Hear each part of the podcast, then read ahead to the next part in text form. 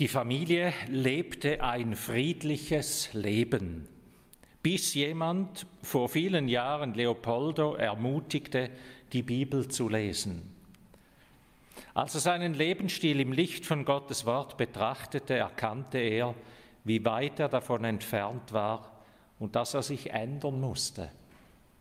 Einige Menschen sahen die positiven Veränderungen in ihm und begannen, um Leopoldo und seine Familie eine kleine Gemeinde zu gründen. Nach fünf Jahren wurde er Pastor von dieser kleinen, aber wachsenden Gemeinde. Da begann die Verfolgung. Die Familie lebte ein friedliches Leben.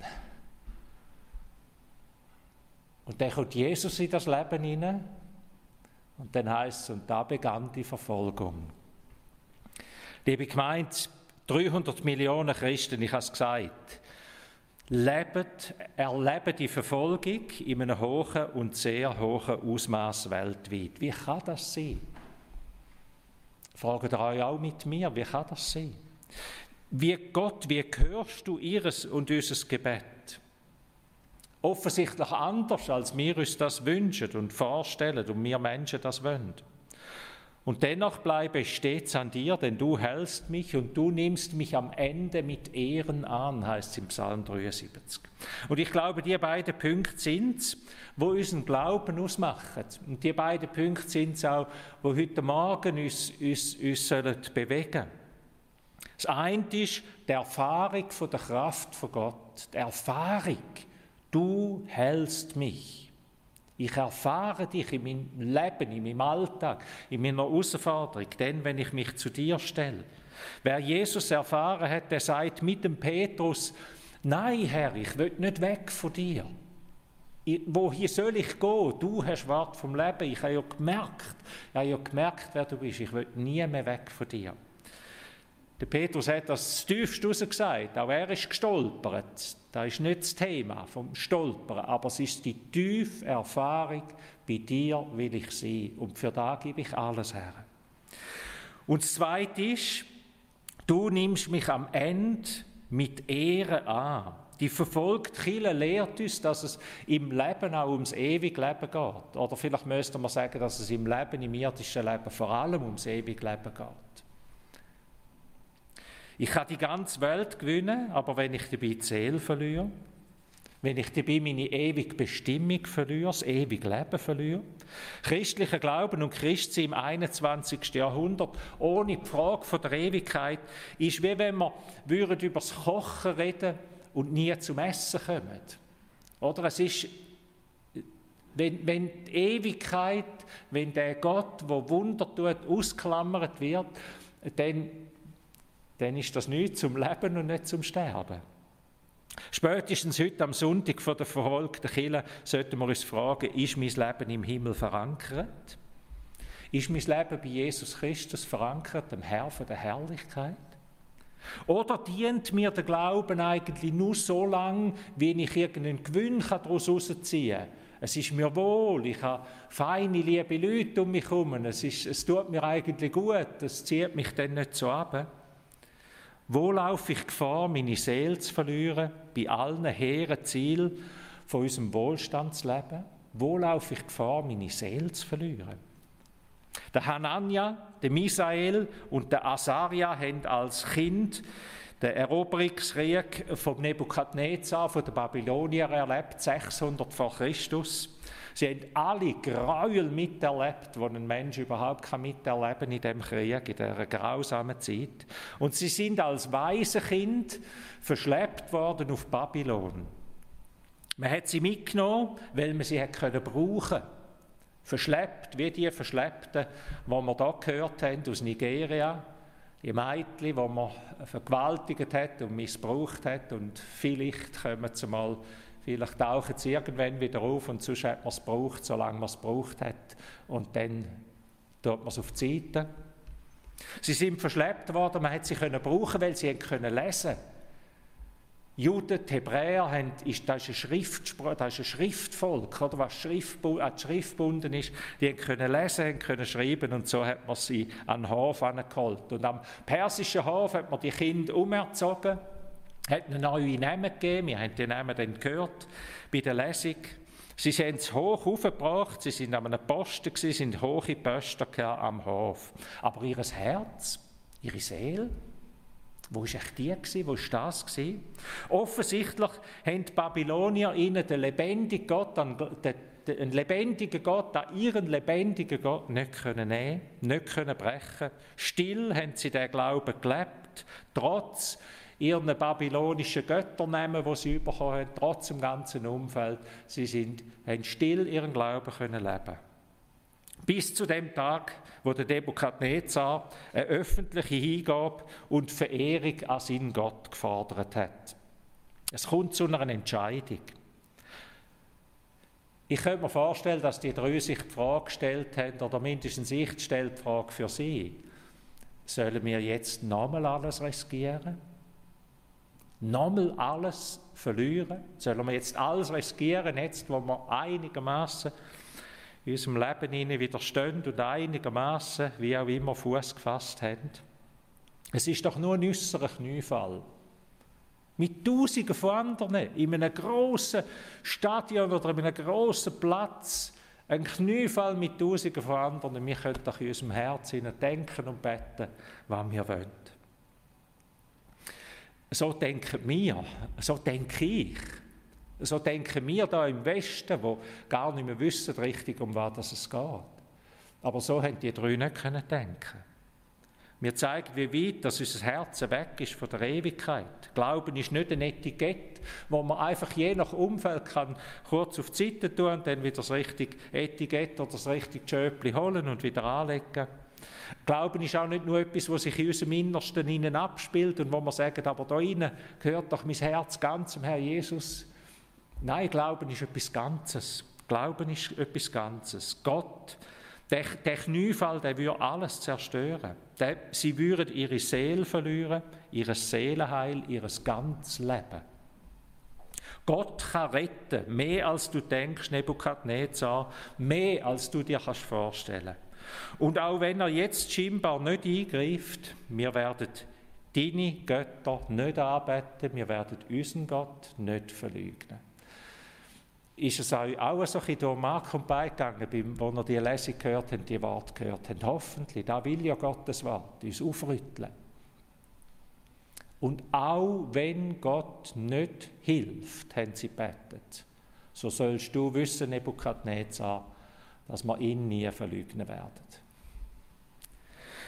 Und Gott hat den Glauben von diesen drei Freunden gesegnet. Im Feuerofen, wo sie hineingeworfen worden sind, wenn ihr das weiterlesen, im Danielbuch, Kapitel 3, sind sie plötzlich von einem Engel umgeben Und sie sind zurück in ihre Ämter gerufen worden, zurück aus dem Feuerofen raus gerufen worden, in ihre Ämter gesetzt worden. Und der Nebukadnezar hat das Verdikt rausgelassen, das geheissen hat, es gibt keinen Gott, der so retten kann wie euren Gott.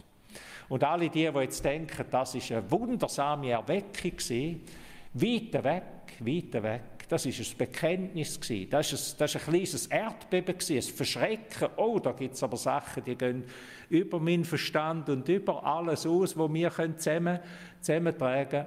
Aber aber im babylonischen Volk hat das eigentlich gar nichts geändert. Für die drei hat sich alles geändert. Ihnen ist das Leben geschenkt worden.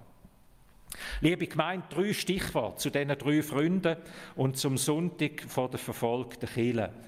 Mein erstes Stichwort Glauben ist angefochten. Was für eine einfache Aussage. Und wie alltäglich hoffentlich aber doch, wie unser Glaube ist angefochten. Glaube ist angefochten. Umkämpft nicht nur von bösen Menschen, wo denen drei Böses haben wollen. Sie sind ja verraten worden, sonst wäre da vielleicht gar nicht viel passiert. Vielleicht hätte man es nicht einmal gesehen, wenn die stehen geblieben wären in dieser Menschenmasse. Hinein. Aber sie sind ja bewusst verraten worden, bewusst am Pranger gestellt worden. Aber unser Leben ist nicht nur von bösen Menschen angefochten, es ist vom Teufel selber angefochten. Jesus ist nicht gekommen, um uns zu, uns, uns zu besseren Menschen zu machen. Er ist gekommen, um uns zu retten, um unsere Seele, um unser Leben im Himmel zu verankern. Was nützt es dem Menschen, sagt Jesus, wenn er die ganze Welt gewinnt und an seiner Seele Schaden nimmt? Ihr könnt nicht zwei Herren dienen, Gott und der Welt. Unsere Seele ist umkämpft. Und wir können sie offensichtlich verlieren und viele Menschen haben sie schon verloren. Wir können unsere Seele verlieren und wir können die Ewigkeit auch verlieren.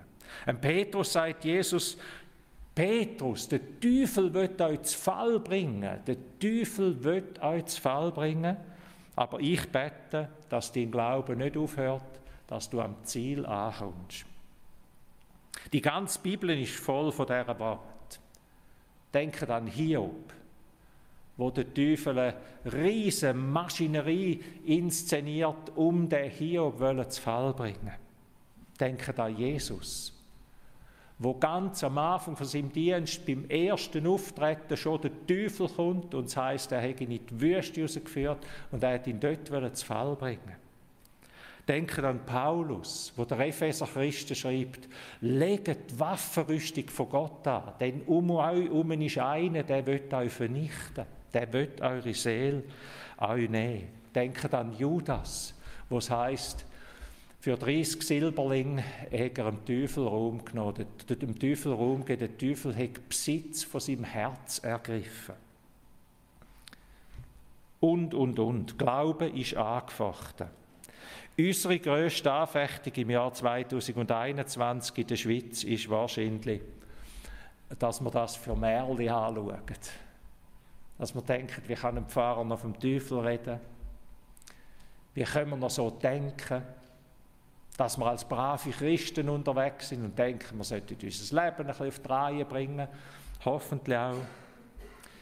Und unsere Gefahr ist, dass wir als Christen alles haben. Gott und der Mammon, hat Jesus in der Bergpredigt gesagt. Und er hat gesagt, ihr könnt nicht beides. Da ist doch unsere Gefahr, wir wollen alles haben. Wir wollen all das haben und ich sage jetzt mir, ich schließe mich mit ein. Ich weiß ja, wie es ist. Wir wollen alles haben, was uns die Welt vorspielt und vorgibt und wo wir bei anderen sehen, wie das auch schön und auch wunderbar ist. Nichts verpassen. Alles, was uns gezeigt wird, alles haben, was die Welt bitte, bittet und auch noch ein bisschen Jesus und auch noch ein bisschen Glauben, weil das nämlich auch noch ein Gewinn ist. Oder? Es, es ist alles auf uns gerichtet. Wie hole ich den grössten Gewinn raus? Den grössten Gewinn holen viele raus, wenn sie auch noch ein bisschen denken, und es ist gut, dass mein Leben in der Hand von Gott ist. Die drei Freunde haben gemerkt, es geht nicht. Der Kniefall liegt nicht drin. Der Kniefall, der ist ein Kniefall zu viel. Da geht es um unsere Seele. Hören wir den Ruf von unserem Herrn, der sagt, wer das Kreuz nicht auf sich nimmt, der ist nicht wert, mir zu hören. Wer das Kreuz nicht auf sich nimmt, der ist nicht wert, mir zu hören. Und damit zum zweiten Stichwort. Glaube ist kostbar. Für die drei Freunde war ihr Glaube das Kostbarste, was sie überhaupt hatten. Und sie haben nichts, aber auch gar nichts von dem abgegeben. Es war das Kostbarste. Sie haben kein Knie, keinen Knicks gemacht. Unter keinen Umständen haben sie etwas abgeben Es gibt Sachen in unserem Leben, für die tun wir alles. Ich habe mir überlegt, was ist das? Und dann ist mir so das Bild in den Sinn gekommen, äh, und es geht jetzt ums Bild und nicht um die Sache selber. Ihr kennt vielleicht die Werbung, oder, von, von äh, man schützt sein Auto und darum schließt man die beste Versicherung ab. Und dann wird jemand gezeigt, wo sein Auto so in eine, in eine Wollenpäckchen einlismet und einpackt, oder? Und gesagt wird, oder, da zeigt jemand, das ist das Kostbarste für mich. Für das tue ich alles. Was ist das Kostbarste in deinem Leben, wo du sagst, für das tue ich alles? Da würde ich überall noch rausretten und holen, wenn es äh, eng wird, weil, weil das ist wirklich das Kostbarste in meinem Leben. Wofür bringst du, für was bringst du die größten Opfer in deinem Leben? Und die Frage ist heute auch, willst du das wirklich? Wo merkst du, dass du das grosse Opfer bringst für etwas, wo du vielleicht sagst, eigentlich merke ich, der Preis ist zu hoch für das Opfer. Und in all dem innen dann eben die Frage, wie kostbar ist dir Gott und sein Wort? Wie kostbar ist dir Jesus, der verstanden Herr und sein Reich, sein ewig Reich? Nicht ein Lippenbekenntnis, meine ich jetzt, sondern das Tiefste drin, wo auch das Tiefste außen dann eben im Äußeren sich zeigt, in der Agenda, in der Tagesgestaltung, in der Wochenendgestaltung, im Haushaltbudget, im Vokabular, das wir haben, in der Lebens- und in der Karriereplanung, überall, wo sich das zeigt, was ist mir wie kostbar. Kostbar heißt, ich tue alles, damit ich Jesus nicht verliere, damit ich meine Seele nicht verliere. Und kostbar heißt auch, es geht nicht um mich, es geht um ihn. Da ist ja so nah beieinander, dass wir vieles so fromm ausdrücken können und eigentlich geht es in all dieser Frömmigkeit nur um mich und es geht gar nicht um ihn. Der größte Lerneffekt ist, dass wir merken, dass wir haben einmal ein Buch miteinander gelesen, vor vielen Jahren als Kirchengemeinde. Das Buch fängt mit dem ersten Satz an, es geht nicht um sie. Es geht nicht um sie. Es geht nicht um dich. Mir ist der Satz so eingefahren. Das steht einfach mal dort und dann einen großen Absatz und dann reden wir weiter. Es geht nicht um dich. Gott geht um dich. Halleluja. Ihm geht es um dich und mich. Aber wir müssen lernen zu merken, dass es, dass es nicht um, um uns selber geht, dass er für uns schaut und dass wir um ihn sollen, auf ihn sollen schauen. Kostbar heisst, es geht um ihn. Und auch wenn, ich mich durchs, auch wenn er mich durchs dunkle Tal durchführt, ohne ihn wäre es erst recht dunkel in dem Tal. Glauben ist kostbar, das Kostbarste, das Kostbarste überhaupt, was es gibt. Verlier deine Seele bitte nicht. Und das dritte Stichwort, das letzte Stichwort Glaube ist Rettung.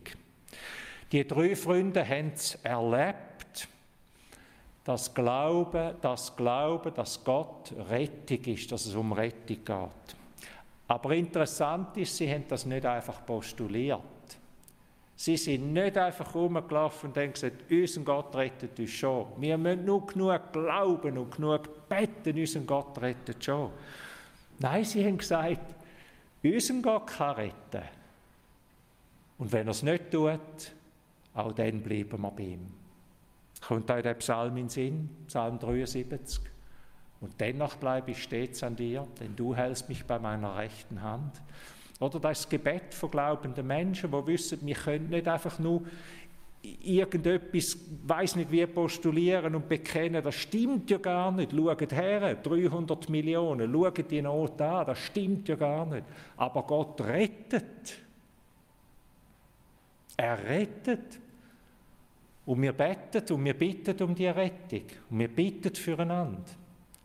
Und wenn er es nicht tut, auch dann bügen wir unsere Knie nicht vor einer anderen Macht. Das ist der, der tiefe Glaube von diesen drei Freunden. Die drei Freunde haben nicht in erster Linie mit einem Wunder gerechnet, wenn ich den Text richtig lese.